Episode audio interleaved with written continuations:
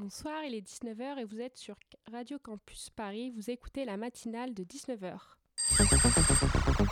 La matinale de 19h, le magazine de société de Radio Campus Paris. On y parle de sujets sérieux, de sujets moins sérieux, de ce qui se passe en Ile-de-France et de débats pas forcément consensuels. Tous les jours du lundi au jeudi sur le 93.9. Et ce soir, je voulais vous parler d'un ouvrage que je viens de commencer à lire et qui me paraît passionnant. Femmes en prison et violences de genre, résistance à perpétuité de Natasha Tchetkouti Ozorovic, sociologue spécialiste des violences de genre et de la sociologie carcérale. Vous l'aurez bien compris, dans cet ouvrage, l'autrice s'intéresse à la proportion de femmes incarcérées qui représentent 3,6% de la population carcérale.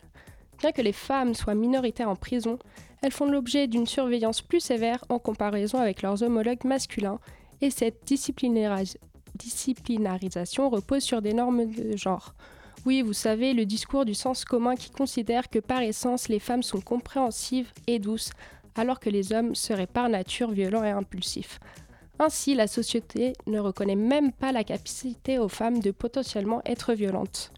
L'autrice introduit un concept novateur en études de genre, la notion de continuum de violence de genre, qui renvoie au fait que la domination et l'appropriation du corps des femmes par les hommes constituent un lien structurant. La majorité des femmes condamnées pour des longues et moyennes peines, une, durée de détention supérieure ou égale à 10 ans, avaient été victimes de violences conjugales et intrafamiliales cumulées à d'autres formes de violences telles que la précarité sociale, la prostitution, le racisme, les violences économiques ou encore les violences symboliques.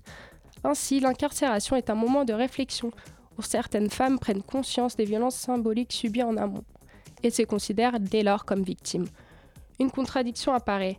Alors que la chaîne pénale demande aux détenues femmes de se reconnaître comme autrices de violences, cela va à l'inverse du travail effectué sur soi-même en prison, qui a pour finalité de se reconnaître en tant que victime.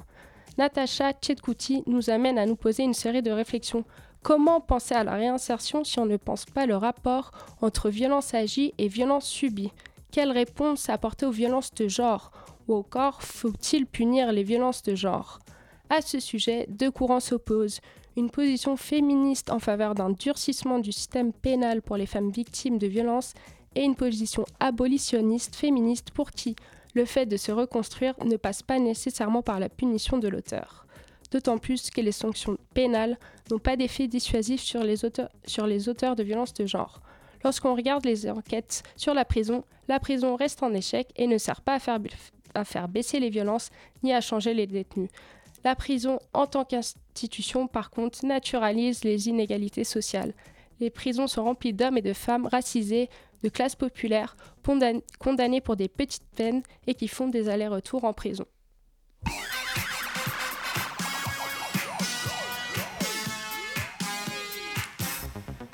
Et au programme ce soir sur le 93.9, en première partie d'émission, nous recevons Agathe le Thaïlandier qui viendra nous parler de son ouvrage Une bibliothèque féministe dans lequel des personnalités connues telles que Adèle Hanel ou Nadège Bosson Diane relatent leur coup de foudre pour les plus grandes autrices féministes qui ont influencé les pensées de notre époque. Dans le Zoom de la matinale, nous recevons Rémi Lenné, président de la SCAM, la Société civile des auteurs multimédia, qui viendra nous parler du Festival des étoiles du documentaire qui se tiendra du 5 au 7 novembre au Forum des images à Paris. Nos talentueuses chroniqueuses seront également parmi nous. Pauline nous parlera des femmes réalisatrices dans le cinéma et Maud de l'auteur, compositeur et musicien Bertrand Quentin.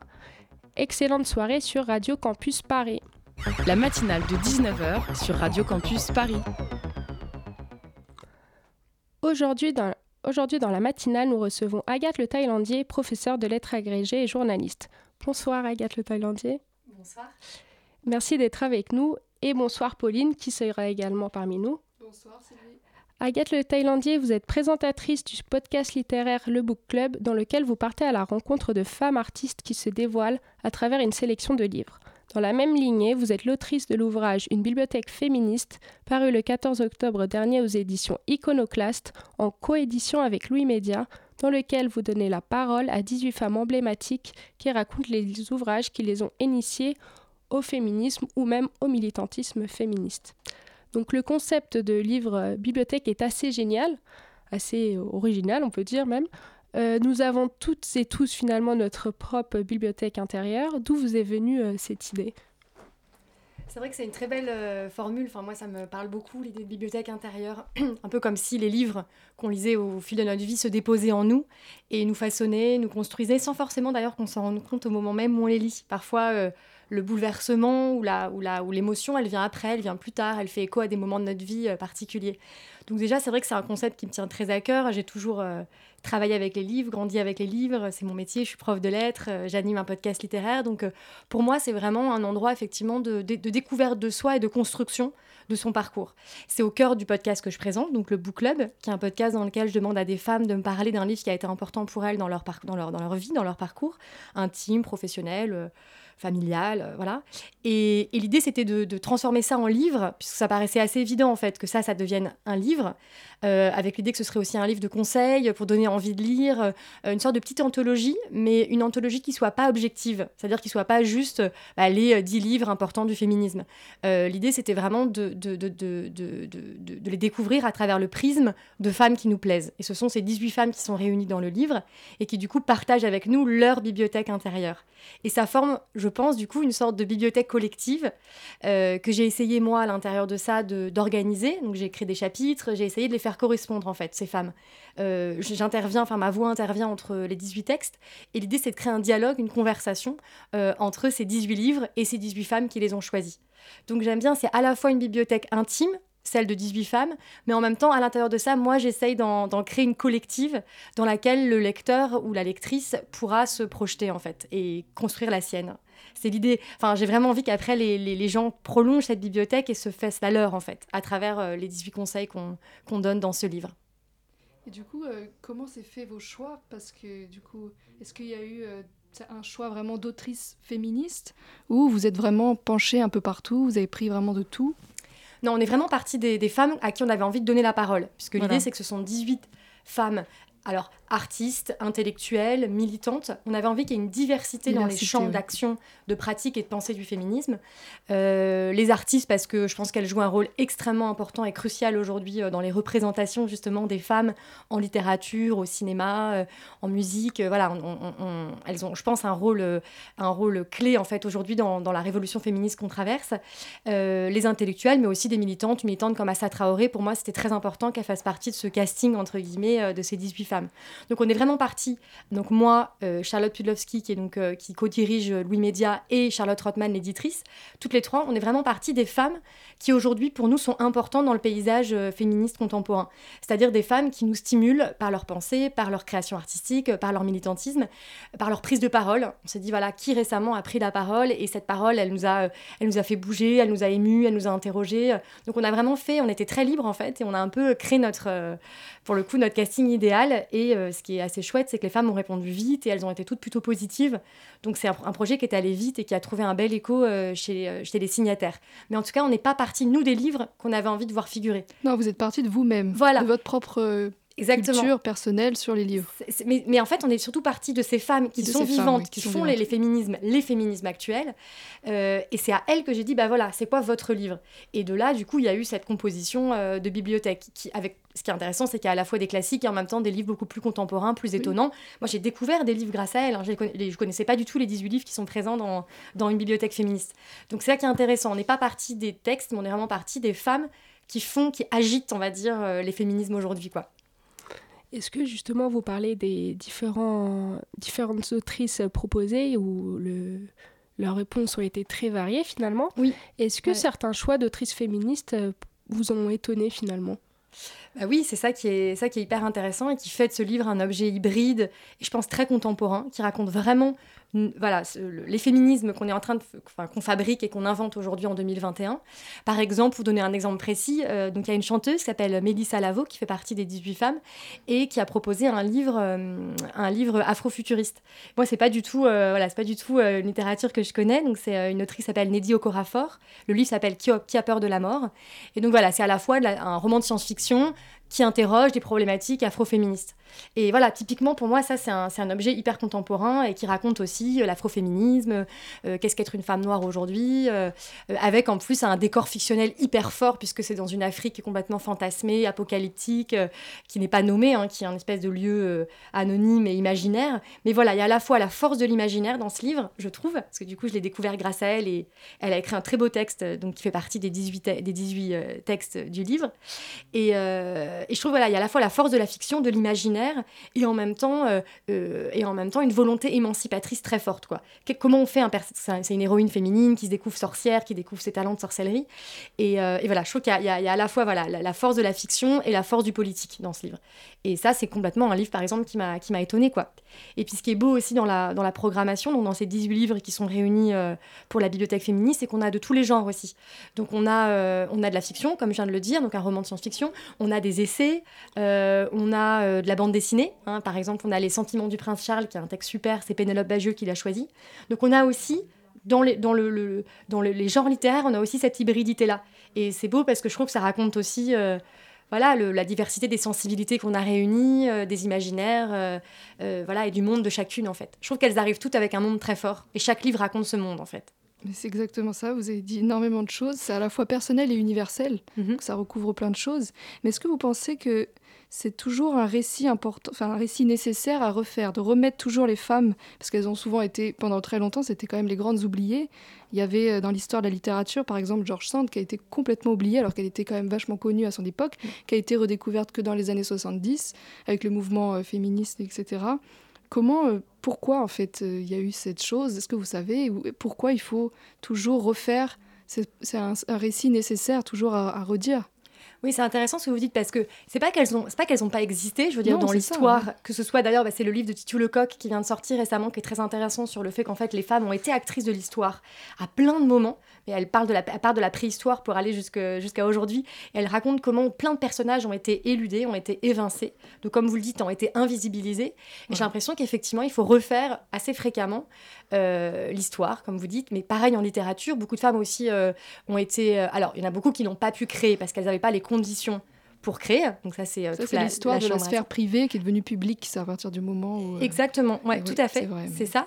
Euh, donc elles n'avaient pas les moyens, ou alors parfois aussi elles ont été plagiées. C'est ce, que raconte, c'est ce que raconte Geneviève Fraisse dans le livre. Elle parle de Fanny Raoul, qui est une autrice dramaturge et pamphlétaire de la période révolutionnaire, donc début, début du 19e.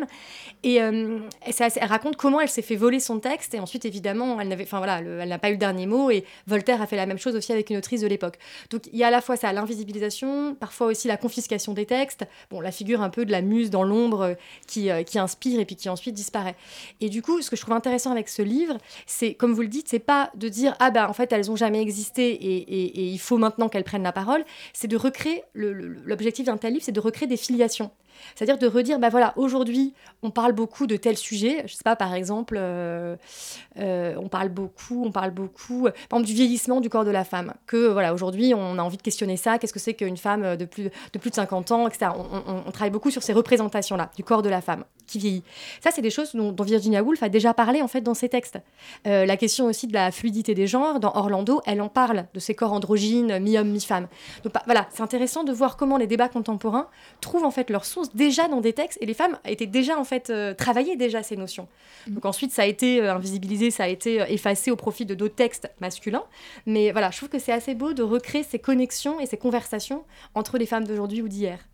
Il y a pareil aussi, il y a, vous m'arrêtez si je parle trop, vous avez le droit de m'interrompre. pas de souci, c'est super, c'est tellement intéressant que voilà, mais dans ces, dans ces connexions-là, c'est vrai que je trouve ça vraiment intéressant moi, de les faire converser. C'est aussi, j'ai redécouvert aussi grâce à Alice Coffin, qui a choisi le texte de de Alison Bechdel, des, des, les, les, à suivre. Et en fait, dans ce texte, elle rappelle donc on, euh, on, dit qu'on parle du test de Bechdel. Je ne sais pas si tout le monde voit ce que c'est. C'est l'idée qu'on analyse un, film à travers donc ce test de Bechdel, qui aurait été donc formulé par Alison Bechdel, qui est une BDiste, qu'a choisi Alice Coffin dans le livre. C'est de dire ok, est-ce qu'un film, euh, est-ce que dans un film il y a deux personnages féminins qui parlent ensemble, autre chose que d'un homme? Et c'est un peu une manière de, on va dire, euh, classifier ou interpréter ou regarder un film aujourd'hui pour voir si les personnages féminins existent. Voilà, ce qui est une vraie question quand même. Euh, euh, pas mal de films et pas mal de livres aussi. Euh, mais voilà, et en fait, ça, ce qu'elle raconte, c'est que c'est déjà quelque chose que Virginia Woolf évoque dans Une chambre à soi. Elle parle déjà dans la littérature qu'on manque de femmes amies qui parlent entre elles. Voilà. Donc tout ça, c'est cette idée-là, c'est de créer des échos entre des femmes qui ont déjà construit beaucoup de choses, beaucoup, abordé beaucoup de sujets, et comment elles nous nourrissent aussi sans forcément qu'on le sache aujourd'hui. Eh bien, c'est super. Mais du coup, alors, à travers Direz-vous que du coup la prise de parole de ces femmes, quelque sorte, euh, notamment pour le témoignage des violences sexistes et sexuelles et des propos racistes, euh, est-ce que l'objectif de ce livre finalement, c'est pas de transporter, transposer les violences vécues dans la sphère privée à la sphère publique? Euh, alors, je ne sais pas si c'est aussi concret que ça. J'aime bien votre question. Enfin, j'aimerais bien. j'aimerais bien. Après, ça, alors, je pourrais dire que oui, c'est-à-dire que on a vraiment envie de faire de la littérature dans ce texte quelque chose qui ne soit pas abstrait, qui ne soit pas théorique, qui ne soit pas distant de nos vies quotidiennes, mais qui fasse profondément partie de nos vies et qui puisse du coup faire bouger nos vies euh, et euh, les violences qui peuvent les traverser euh, et les discriminations et certaines, certaines impossibilités à vivre en fait. J'aime bien cette idée que oui, c'est possible. C'est pour ça que la consigne que je donnais vraiment aux signataires de ce livre, c'était de dire, c'était vraiment, vous allez raconter un livre mais à travers votre vie à travers vos émotions, à travers ce qui vous a fait vraiment. Et quand on commence une bibliothèque féministe avec le texte d'Adèle Haenel qui raconte ce que King Kong Theory a fait à l'adolescente la, à finissante euh, qu'elle était quand elle l'a lu, euh, bah, c'est hyper beau en fait. Comment oui, elle a pris conscience des violences qu'elle avait subies, euh, qu'il fallait absolument déchirer le silence, qu'il fallait absolument l'écraser le, le, pour, pour vivre et pour, et pour se galvaniser elle-même. Elle dit que c'est un texte qui nous galvanise, mais je suis complètement d'accord. Mmh. Donc oui, on peut dire que ce texte, et c'est ce que je dis dans mon texte, hein, je dis c'est grâce à ce texte qu'elle a pu se lever de la cérémonie des Césars et en fait dire ciao, je serai plus partie de ce monde en fait. Je, ne, cautionnerai pas ça et je ne validerai pas ça. Et eh bien Virginie Despentes a fait partie de cette construction euh, et du coup de cette aussi de cette, euh, de cette dénonciation en fait des violences euh, sexuelles, physiques qu'elle a pu vivre, mais que énormément de femmes ont vécu. On le sait aujourd'hui. C'est plus un secret. Donc voilà. Donc oui, je pense que c'est le, le rôle d'un tel livre. Alors c'est passionnant, je vais être obligée de vous interrompre et on va continuer à parler de tout ça après une petite pause musicale.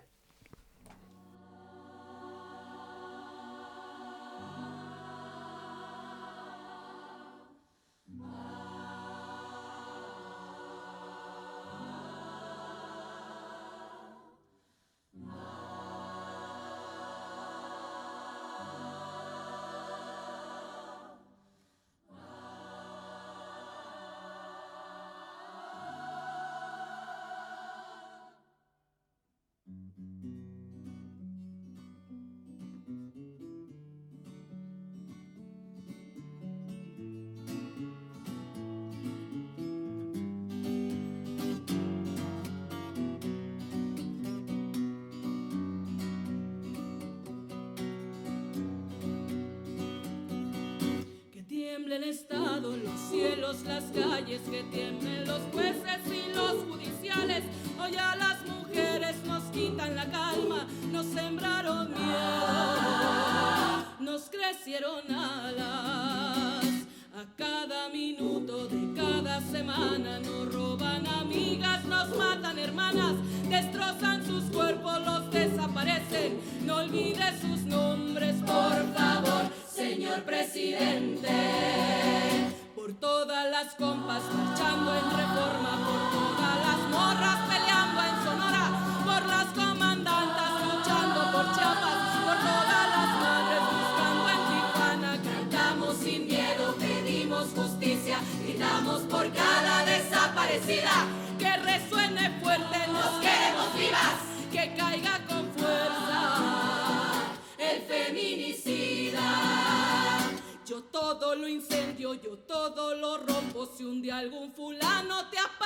ojos, ya nada me calla, ya todo me sobra. Si tocan a una, respondemos todas.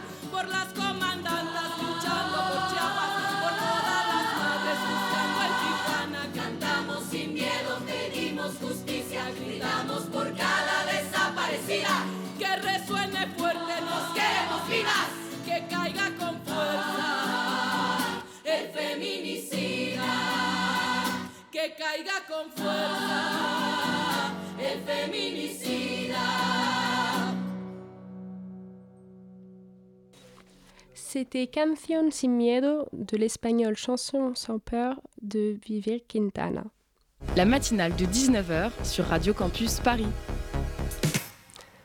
Nous sommes toujours en présence de Agathe Le Thaïlandier et de Pauline, et on continue à parler de l'ouvrage Une bibliothèque féministe. Et du coup, je voulais vous demander, est-ce que vous aussi, à votre tour, il y a une figure euh, féministe ou bien un ouvrage qui vous a inspiré dans votre, euh, dans votre initiation, encore une fois, au féminisme? Euh, c'est une question, c'est drôle parce que c'est la question que j'ai posée à toutes les femmes euh, que j'ai contactées, mais que je trouve en fait super difficile, parce que je trouve aussi que euh, enfin, les, les, les, lectures, justement, ça dépend aussi des âges auxquels on les lit, et je trouve que ça bouge beaucoup. Donc moi, je cite souvent l'exemple d'enfants, euh, quand j'ai lu Les quatre filles du docteur March, je pense que profondément, c'est un livre euh, féministe et que c'est une héroïne, Jo, je pense à une des quatre sœurs, euh, qui est un, personnage absolument génial, qui est hyper... act- Enfin, qui a, qui a très envie, qui brûle de désir pour l'écriture et qui est complètement... idée, enfin, passionné, euh, qui veut pas se marier, qui veut pas avoir d'enfants, qui refuse la vie domestique et qui monte dans les arbres et court partout. Enfin, et, et je pense qu'à 10 ans, quand je lisais ça, en fait, elle, me, elle, elle était extrêmement. euh, Enfin, elle, m'a, ouais, elle elle ouvert des portes, je pense en fait. Euh, voilà, sans que je le sache. Donc j'aurais envie de dire les études du Dr March. Après, pour avoir un- un- une référence un peu plus actuelle et plus, adulte, euh, je parlerais de, moi je de la cloche de détresse, qui est un roman de Sylvia Plath. Euh, Sylvia Plath, c'est une, c'est une poétesse euh, donc qui a surtout écrit de la poésie et qui a écrit un roman et des journaux intimes. Et c'est une femme, euh, alors qui n'est pas féministe au sens, euh, c'est pas une Virginie Despentes euh, qui est, euh, qui est extrêmement voilà, aussi explicite et aussi euh, violente dans son discours et dans la force de son discours.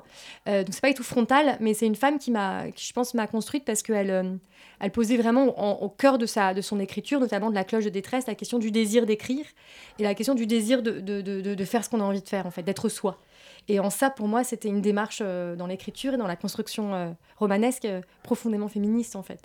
Et c'est une femme qui a eu beaucoup de, on va dire, de- d'enjeux complexes avec son mari, qui était Ted Hughes, qui était un poète très reconnu, donc il la mettait, avec qui elle avait un rapport comme ça de domination, qui la mettait beaucoup dans l'ombre. Donc ça a été difficile de se construire pour elle en tant que qu'artiste, aussi parce qu'elle était dans un couple assez, assez nocif.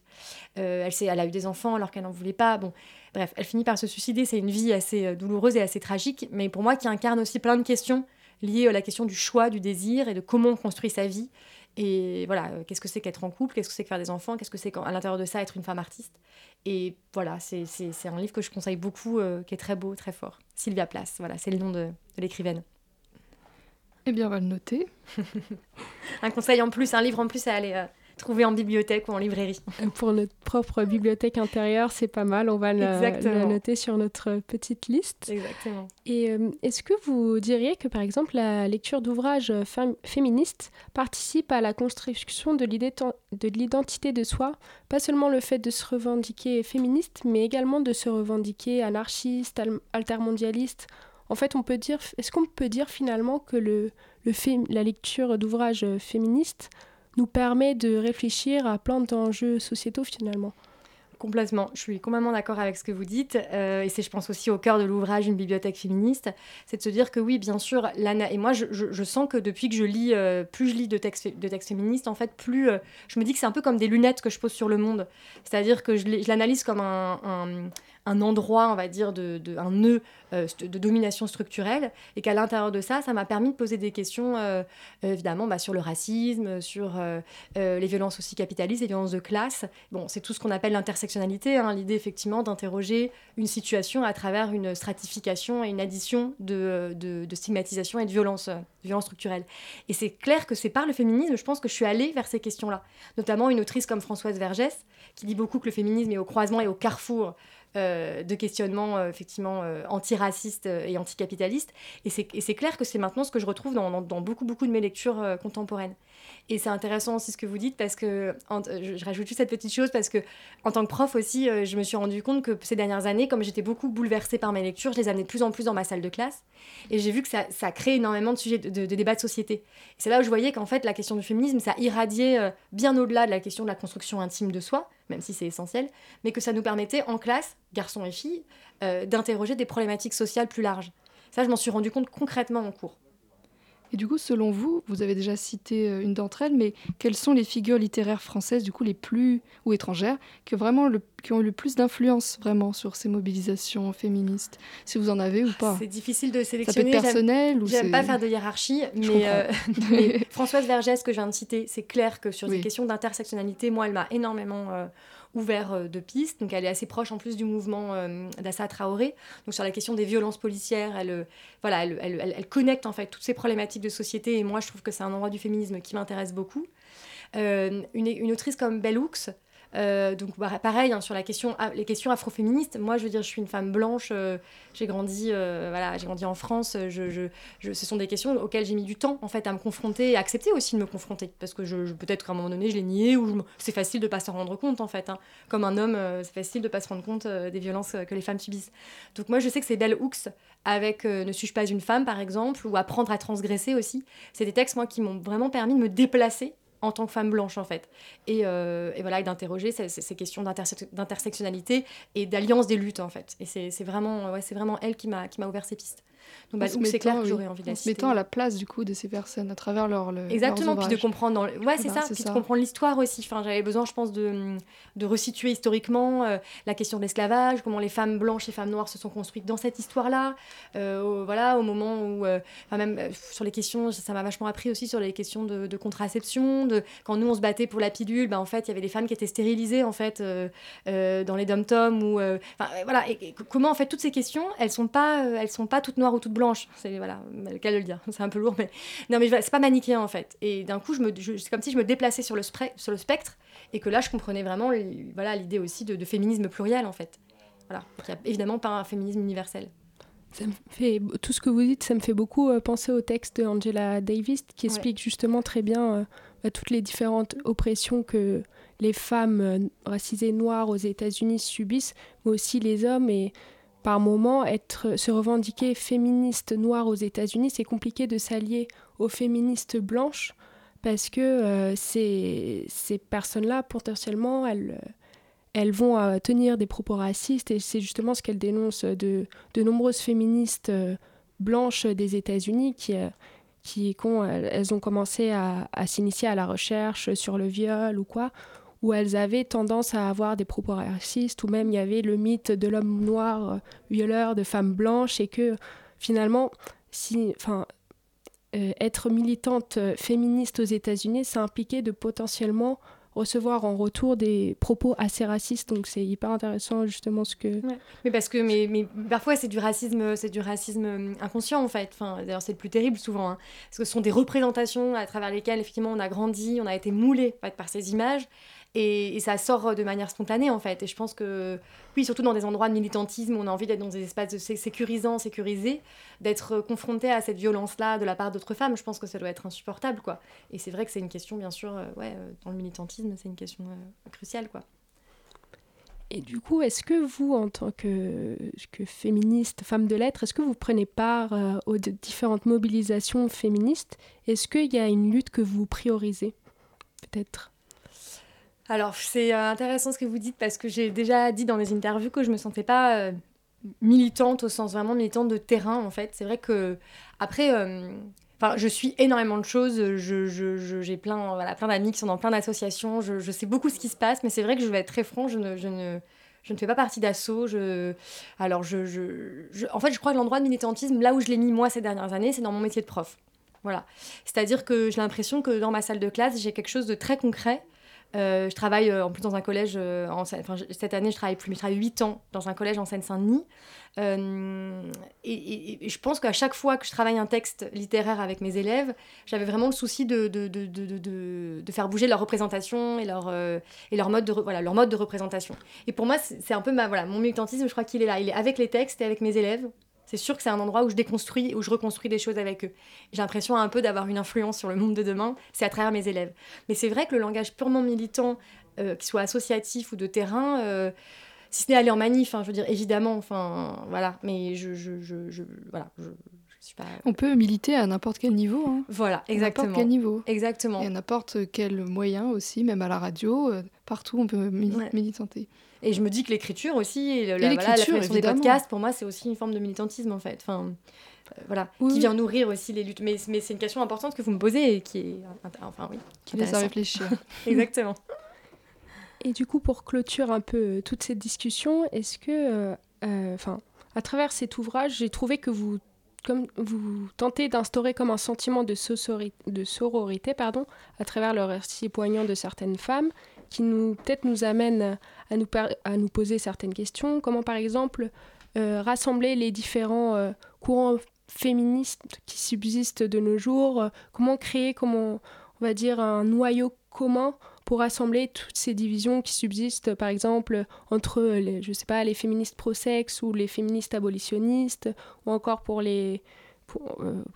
pour, rassembler aussi le courant qui est plus en faveur de durcir euh, les, les, punitions envers les auteurs de violences et, les, et dans votre édito, exactement qui sont plus abolitionnistes et qui considèrent que finalement bah, la, la prison n'a pas grande utilité. Est-ce que vous alors je dirais pas que c'est pas non plus le monde des bisounours. J'ai pas envie de faire un livre qui lisse tout. Enfin, on n'a pas du tout eu envie de, faire un livre qui lisse et qui euh, efface ces, euh, ces, divisions, comme vous dites, parce que je pense que dans tout, euh, dans tout mouvement militant et dans toute pensée qui est aussi en train de se construire, c'est intéressant qu'il y ait des divergences en fait. Moi, je trouve ça assez passionnant en fait ces débats justement qui opposent, qui opposent ces différents camps, ces différentes visions du féminisme. J'ai pas du tout envie de les annuler.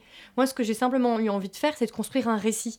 Et qui dit récit en littérature dit euh, bah, construction effectivement organisée avec des personnages qui se répondent, avec une évolution. Mon premier chapitre, c'est sortir du silence. Mon dernier, c'est aimer, désirer. Donc je veux dire, j'ai construit une histoire, quoi, en fait, avec tous ces récits. Mais je crois pas avoir de volonté de réconciliation ou d'effacement euh, euh, des, des divergences. Je veux simplement raconter une histoire et créer effectivement un cœur à l'unisson. Mais un cœur à l'unisson grâce à la littérature, encore une fois. Merci beaucoup en tout cas à Agathe euh, le Thaïlandier d'avoir été avec nous. C'était passionnant toute cette discussion. Merci à vous pour votre invitation.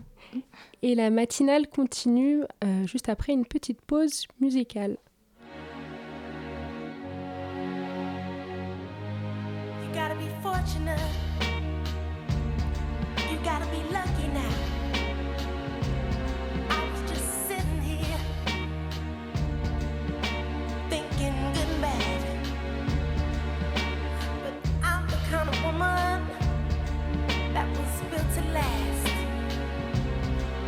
Try to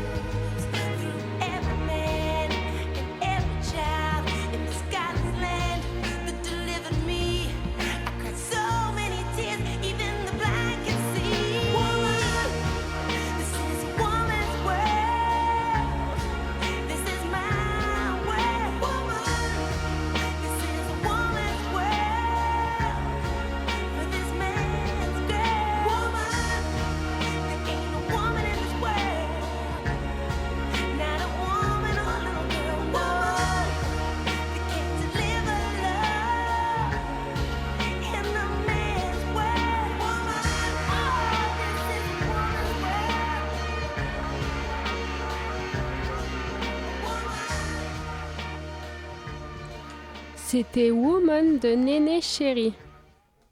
La matinale de 19h sur Radio Campus Paris. Et tout de suite, nous retrouvons Maude qui va nous parler d'art et de justice. Bonsoir Maude. Bonsoir, exactement. En commençant par un blind test. Est-ce que vous reconnaissez cette voix?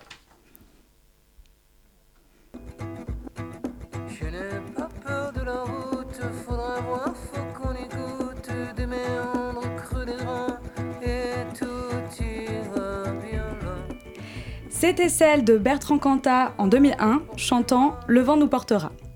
L'ancien rocker du groupe Noir Désir est le compositeur de la bande sonore du spectacle Mère de Wajdi Mouad, qui se jouera à la colline dès le 19 novembre. Cette collaboration a agité les esprits, n'est-ce pas? Notamment ceux du mouvement MeToo.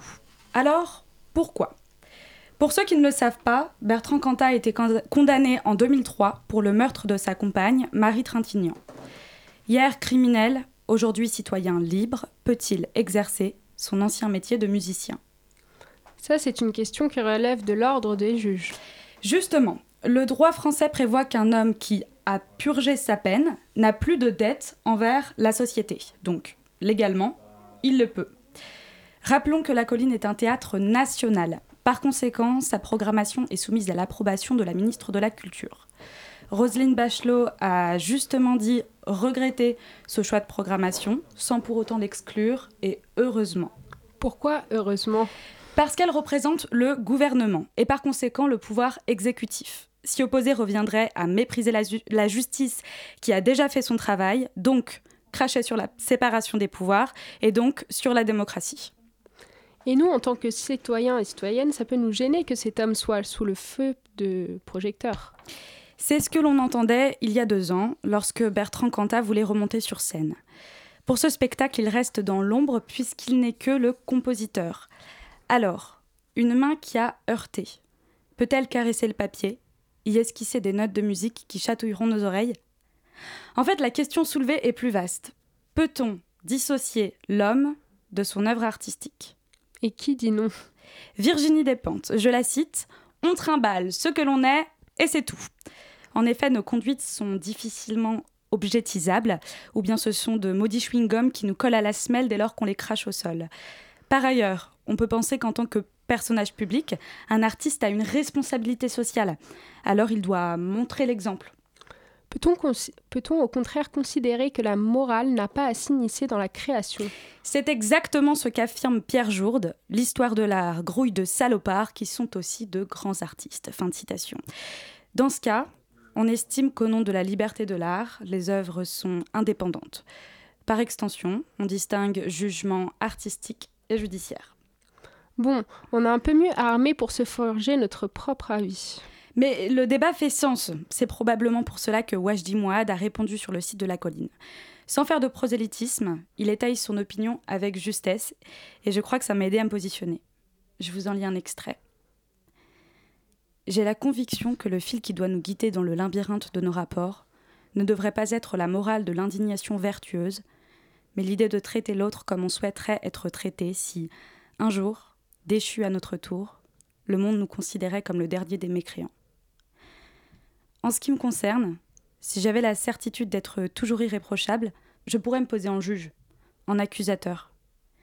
Mais les tragédies grecques nous apprennent à ne pas présumer de soi. Un jour, cela pourrait être moi le sujet de la vindicte. Il est sage de rester prudent. Quiconque vient à la colline est- accueilli, occupant d'un théâtre, policier, ancien détenu, migrant, comédien, vieux, jeune. Merci beaucoup pour cette chronique mode et merci d'avoir été avec nous. Et désormais, voici l'heure du Zoom. Le Zoom, dans la matinale de 19h. Et maintenant, nous accueillons Rémi Lenné. Bonsoir Rémi Lenné, Bonsoir. euh, président de la SCAM, la Société civile des auteurs multimédia, et Lara. Bonsoir Lara. Bonsoir. Alors, la SCAM organise le Festival des étoiles du documentaire du 5 au 7 novembre au Forum des images à Paris. Cet événement regroupe une trentaine de documentaires, d'histoires et de réalisateurs et réalisatrices. Tout d'abord, est-ce que vous pourriez nous présenter brièvement ce que c'est la SCAM et quelles sont les actions menées par cette organisation? Alors, vous disiez que j'étais président de la SCAM, mais d'abord, je fais des films, c'est mon métier. Pardon. Et effectivement, la SCAM, je la préside pour deux ans, mais euh, la SCAM est une des trois grandes sociétés d'auteurs en France. Il y a la SACEM pour les musiciens, la SACD pour la fiction et la SCAM pour tous les répertoires issus du réel. Les journalistes, les écrivains, les photographes, les vidéastes, les documentaristes, euh, tous ceux qui s'inspirent du réel pour faire des œuvres. Et est-ce que vous pourriez nous raconter l'histoire du Festival des Étoiles? Oui, alors le, le Festival des Étoiles, donc comme je vous le disais, euh, la SCAM, 49 000 auteurs qui fournissent des œuvres, qui signent des œuvres, et parmi ces auteurs, des documentaristes. Et les documentaristes qui le souhaitent peuvent postuler chaque année au programme des étoiles. S'ils considèrent que leur film mérite d'être distingué, alors ils nous le soumettent. Et en général, on a entre 4 et 500 films par an qui sont candidats. Et parmi ces films, on va en choisir 60. Il y a des présélectionneurs qui ensuite vont les livrer, ces 60, à un jury indépendant qui va en retenir, en distinguer 30. Et là, on est vraiment dans la crème de la crème de la diffusion, de la production de l'année. Et justement, comment vous réalisez la sélection de ces films? Quelle est leur particularité? Sur leur singularité, sur ce qui, sur ce qui dégage d'émotion, de rire, de, comment dire, de joie. Euh, parmi ces 30 films, ce que je voudrais souligner d'abord, c'est l'éclectisme. L'éclectisme des formats, l'éclectisme des... euh, c'est Lara, c'est ça euh, Nous parlait d'histoire. C'est d'abord des histoires, c'est d'abord du spectacle. Euh, on a par exemple un film qui a été fait euh, web native, spécialement pour, euh, pour France TV Slash, sur les travailleurs du clic. Vous savez, tous les gens qu'on voit en vélo avec des gros sacs à dos qui livrent des repas. Et bien on se rend compte que c'est un peu des esclaves modernes. Et donc ce film-là fait écho à un autre film beaucoup plus euh, à vocation beaucoup plus historique, je dirais, sur euh, le, qui s'appelle Le Temps des ouvriers, euh, sur l'histoire ouvrière en, France. Vous avez plein plein de choses. Il y a un cavalier mongol qui tra- un, cavalier qui est une espèce de Zorro de Mongolie. Pendant une heure et demie, on est dans, les steppes du, fond de la Mongolie. Ce qui pendant du vendredi à 14h au dimanche soir on fait à la fois le tour du monde, le tour du temps, et, et puis on se baigne de ces histoires, de ces héros modernes, on rit, on pleure, et je crois qu'on ne sort pas tout à fait euh, les mêmes que lorsqu'on est rentré dans les salles. Et pour les visiteurs, c'est un parcours assez particulier. Quel est l'objectif que vous voulez véhiculer justement à ces spectateurs? Alors, il y a- il y a- on va dire il y a un double objectif. D'abord pour les, les documentaristes, pour les cinéastes qui signent ces œuvres, c'est une occasion de rencontrer ces personnes qu'on ne voit jamais et qui sont derrière l'écran. Puisque là, donc ça se passe au Forum des images, il y a trois salles, et a priori, en général, c'est assez fréquenté, c'est parfois même plein, assez souvent. Et donc c'est pour nous l'occasion de, nous confronter à ce public. C'est pas rien d'avoir son film sur un grand écran et puis de sentir la salle. On le regarde différemment son film quand on le voit dans une salle de montage ou quand on le voit ben, diffusé à la télévision en famille ou avec quelques copains. C'est complètement différent que le moment où on le voit dans une grande salle avec tout un public qui frissonne, qui rit, qui, qui est ému, qui on ressent ça, on ressent ça dans son corps. Et puis surtout, c'est euh, l'occasion pour le public de rencontrer les réalisateurs, puisqu'après chaque projection, euh, on se met au service du, public pour recevoir ben, en direct, euh, f- face to face, les, critiques, les, compliments, les questions. euh, c'est une, vraie rencontre avec le public. Et ça, c'est précieux pour le public et c'est précieux pour les auteurs que nous sommes. Et justement, à la fin de- des documentaires, ils peuvent participer, les visiteurs, et devenir des acteurs à part entière en votant notamment? Absolument, merci de me le rappeler. Il y a, un prix du public et donc tous les, tous les spectateurs de, de- ce week-end sont invités à voter pour leur film préféré. Et à l'issue donc de, de ce festival, dimanche soir, on décernera le prix du public. Et comment elle a organisé justement cette soirée de clôture, euh, ce, vote? Euh, Comment ça se déroule? Est-ce que euh, c'est sur la soirée? Comment le jury participe? Alors le jury ne participe plus. Le jury, il a sélectionné ces 30 films, il les a livrés au festival, et donc les films sont, sont diffusés. Évidemment, les membres du jury, qui sont eux-mêmes des cinéastes, des documentaristes, euh, seront là aussi. Mais le prix du public, ça, euh, on vote à la sortie des salles. Voilà, on a vu un film qu'on aime, et ben on le note et on, vote. Ensuite, il y a un petit calcul un peu compliqué parce qu'évidemment, si comme il y a des salles, ça va de 100 places à 500 places, évidemment, ce n'est pas simplement au vote, euh, au nombre de votes, c'est pondéré par le nombre de, spectateurs par film. Et puis donc on révèle, on annonce le prix du public le dimanche soir, juste avant la soirée de clôture, où on diffuse ce- cette année deux films. Euh, alors, je veux surtout pas écorcher ni le nom des auteurs et autrices, ni le nom des films. Donc, je sors la petite brochure que vous trouverez avec le programme dedans au Forum des images, mais pas que. Alors, il y a d'abord, parmi ces étoiles, il y a encore des super étoiles, je dirais. Euh, et par exemple, dimanche soir, le prix du documentaire de l'année décerné par la SCAM est diffusé dans le cadre donc du festival et c'est l'envers d'une histoire, ça s'appelle Un siècle yougoslave de Mila Turajlik et, c'est toute l'histoire de la Yougoslavie à partir d'un appartement dont la porte n'avait pas été ouverte depuis si longtemps. Et puis les gens qui ont habité cet appartement. Et puis aussi, de l'autre côté, puisque nous avons, comme je vous le disais, trois salles, de l'autre côté, c'est le, prix, du grand reportage. J'allais dire le grand prix du reportage, le prix du grand reportage, euh, qui, est, qui est projeté. Sud, au nord, déplacé, d'Antoine Boutet. Et là, c'est un truc complètement dingue. C'est la manière dont tout un réseau de fleuves en Chine a été détourné pour essayer de moderniser le pays, avec toutes les conséquences que ça représente. Et pour s'y rendre, euh, qu- quel est l'accès Quels sont les jours Et surtout, est-ce que c'est payant ou non? Alors c'est gratuit, il suffit de s'inscrire. hein, c'est sur, on va sur, internet, Festival des étoiles de la SCAM 2021, et là on souscrit à un pass gratuit qui donne ensuite, qui donne ensuite pardon, accès à toutes les salles. Et c'est au Forum des images, euh, au Forum des Halles, euh, métro Châtelet, enfin il y a plein de métros tout autour, et puis euh, je crois que tout le monde Enfin, en tout cas, tous les Parisiens connaissent le forum des, i- le- le forum des images au Forum des Halles. Oui, bien évidemment. Et est-ce que le SCAM prévoit d'organiser d'autres types d'événements de la sorte prochainement? Alors la SCAM, on a plein d'activités puisque euh, notre rôle c'est quoi? C'est de percevoir les droits des œuvres diffusées à la télévision, sur les plateformes, de rétribuer les auteurs aut- les auteurs et les autrices de ces œuvres, mais on prend une petite cote-part au passage pour une action culturelle. Donc il y a le Festival des étoiles dont on parlait à l'instant, mais il y a aussi des bourses par exemple. Il y a des bourses brouillons d'un rêve pour ceux qui veulent devenir cinéastes, qui ont envie de faire du documentaire. Je leur dirais, venez passer ce week-end, parce que d'abord, vous avez plein d'acteurs du genre qui seront là, des producteurs, des auteurs, euh, voir des films, euh, s'inspirer de films, c'est aussi ça le cinéma, c'est s'inspirer des films.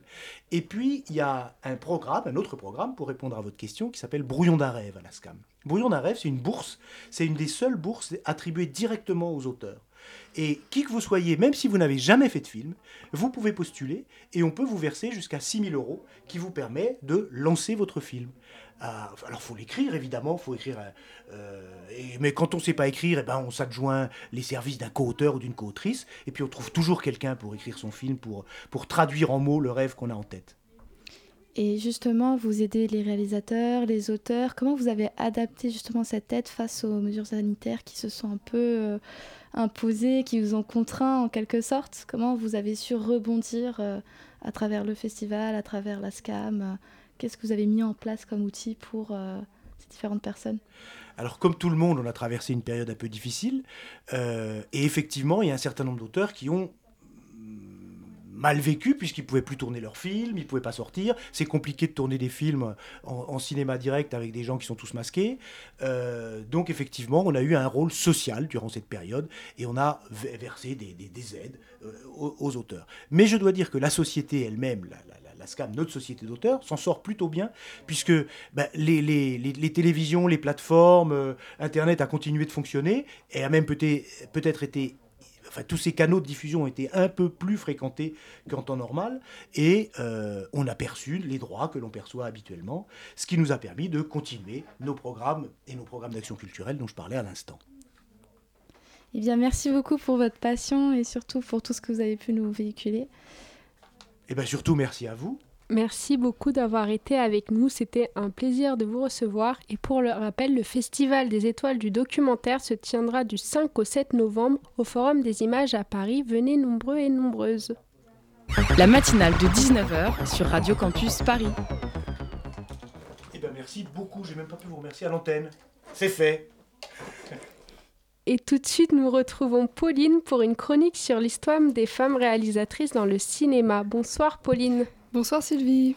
Pour continuer ce soir sur la place qu'ont pu occuper les femmes dans la société et plus particulièrement dans le domaine des arts, cette fois-ci nous allons remonter le fil de l'histoire à travers le regard de plusieurs femmes, celles qui ont fait le cinéma. Encore trop peu connues et pourtant bien présentes dès les débuts, coup de projecteur sur cette histoire que Pauline va nous raconter. Et oui, l'histoire est un regard qui change et qui s'actualise. Et parmi ces regards, il y a ceux que nombreuses d'entre elles ont posés un jour, non pas devant, mais derrière la caméra.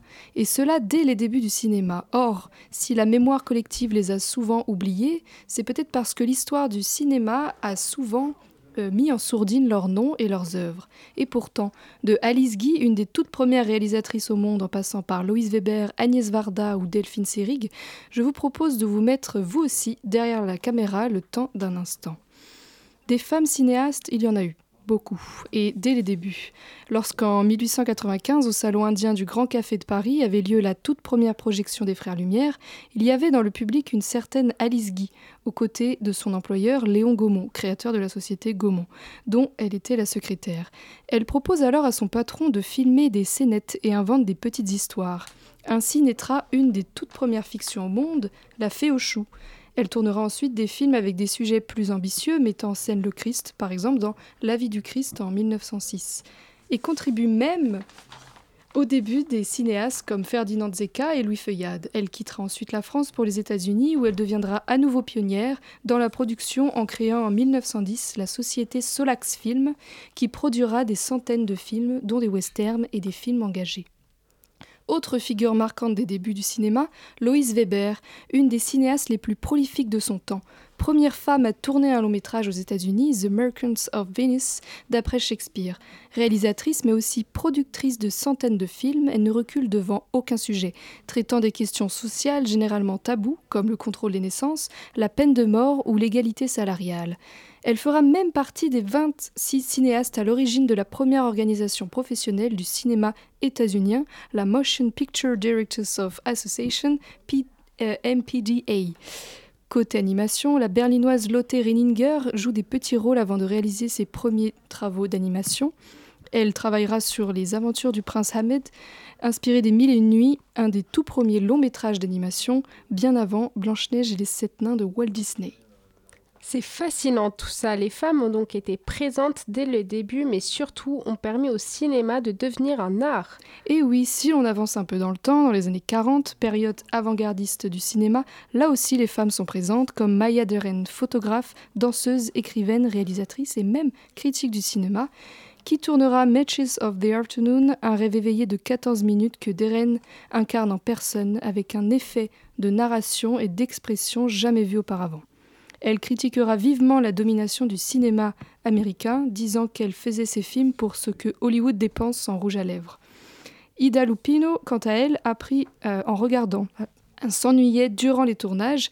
Elle accède par hasard à la réalisation en remplaçant un cinéaste malade, Elmer Clifton, sur le film Not Wanted.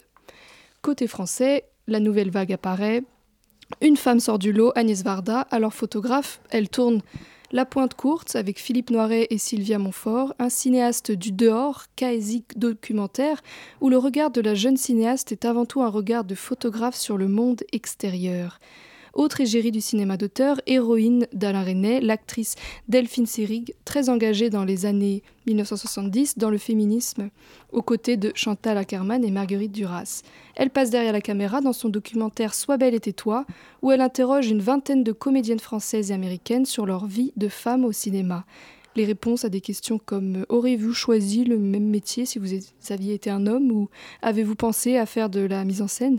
Elle ose parler sur le regard masculin au cinéma et des comédiennes, comédiennes représentées en tant qu'objet de désir regardé. Merci Pauline pour cette petite histoire et cinéma. Et bien voilà, il semblerait que l'émission touche à sa fin. Merci à nos invités Agathe le Thaïlandier et Rémi Lenné d'avoir été avec nous. Merci à Pauline pour la co-interview et à Lara pour le Zoom. Merci à nos chroniqueuses Pauline et Maude.